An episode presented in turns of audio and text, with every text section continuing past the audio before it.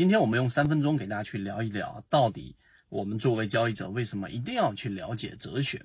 那首先我们先要了解哲学的定义。那哲学最主流的一个定义就是对于自己思考这一个模式的系统型的一个反思。说的简单一点，就对于反思的反思，就去思考自己的这一种思考模式，自己的思考的这个角度，然后呢，整个思考的步骤是不是有问题的这样的一个反思的过程。所以，哲学对于我们交易者来说，这个定义是非常重要的。当然，还有另外一条定义，就是哲学是对于边缘问题的终极思考。例如说，人生有没有意义啊？那这些也是哲学的另外一条很重要的定义啊。这是第一个，什么是哲学？第二个，作为交易者，为什么要了解哲学啊？近期我们在给圈子大家去做一个整理，整理什么呢？中西方的哲学的一个差异啊。那这里面当然包括也。呃，里面的一个共同点。那这个话题听起来很大，但我们会用减法思维把它做到极简的传递给大家。简单的说，就是西方哲学从毕达哥拉斯开始，那告诉给我们，所有整个世界都是由数字构成的。那西方哲学的核心就是站在。毕达哥拉斯，因为毕达哥拉斯定理大家知道，就是我们所说的勾股定理。它实际上所表达的就是他们要去寻找这个世界不断变化当中不变的东西。那他们定义下来就是数字。可能在 很早之前，毕达哥拉斯提出这样的一个观点。啊，所有人都不一定认可，或者说抱有极大的怀疑。但是今天我们都生在数字的世界当中，可以看到西方哲学在这一点上是具有非常强的一个实践的，并且现在也是主流啊。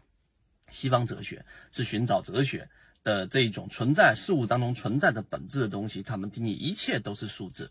那随后的很多的哲学家都是沿着这条路，再去不断的去逻辑，去这一种思辨等等。那中国的哲学是什么？那我们中国的最主流的哲学就是儒家跟道家了。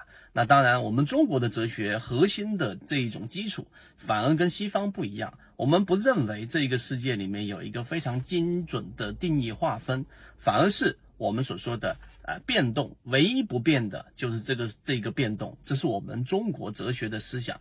所以你会发现，我们在中国哲学当中会讨论的就是阴阳，对吧？对立面是我们这一个中国的儒家和道家哲学当中的一个非常重要的核心。我们并不去追求极致的这一种。存在，我们认为所有的事物都是在不断变动的啊，这个就是中国的哲学思想的一个核心啊。我们简单的说，这样方便大家理解。这是第二点，你理解中西方的思这一个思维差异之好。第三点，进入到我们的交易，那交易当中，我们到底是采取西方的那种思考方式？我们要寻找交易当中然后不变的原理，对吧？我们要找到一条法则，找到一把金钥匙，然后打开这一个呃宝藏。那我们就可以获得在交易当中的财富自由了吗？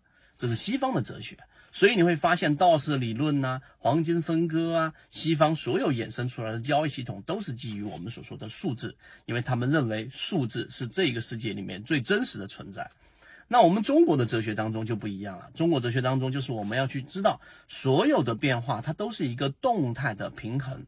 你看我们所说的《周易》，对吧？《周易》里面的“易”呢，实际上呢，啊，后面我们拓展说，简单说就是它可以理解为三个。第一个就是变异啊，就是变动啊，这这个；第二个就是不易，就是不变的东西；第三个易就是简易。所以，我们中国哲学就是希望通过简易的方式，像《易经》一样非常简短的文字，来去描述这个世界当中不断的这种变异变动，然后阴阳的转换，从中找到这个变异背后的不易不变的东西。所以。中国的哲学当中，对于交易啊，我们更推崇的是后者。前者有它的这一个优势，但后者呢，实际上就是我们要知道，在市场交易当中，多空的转换、情绪的转换、资金的转换，它都是一个动态的过程。所以呢，今天我们只是浅尝辄止的啊，非常简单的、深入浅出的给大家去讲了。哲学其实对于交易来说，就是我们所说的一个操作系统。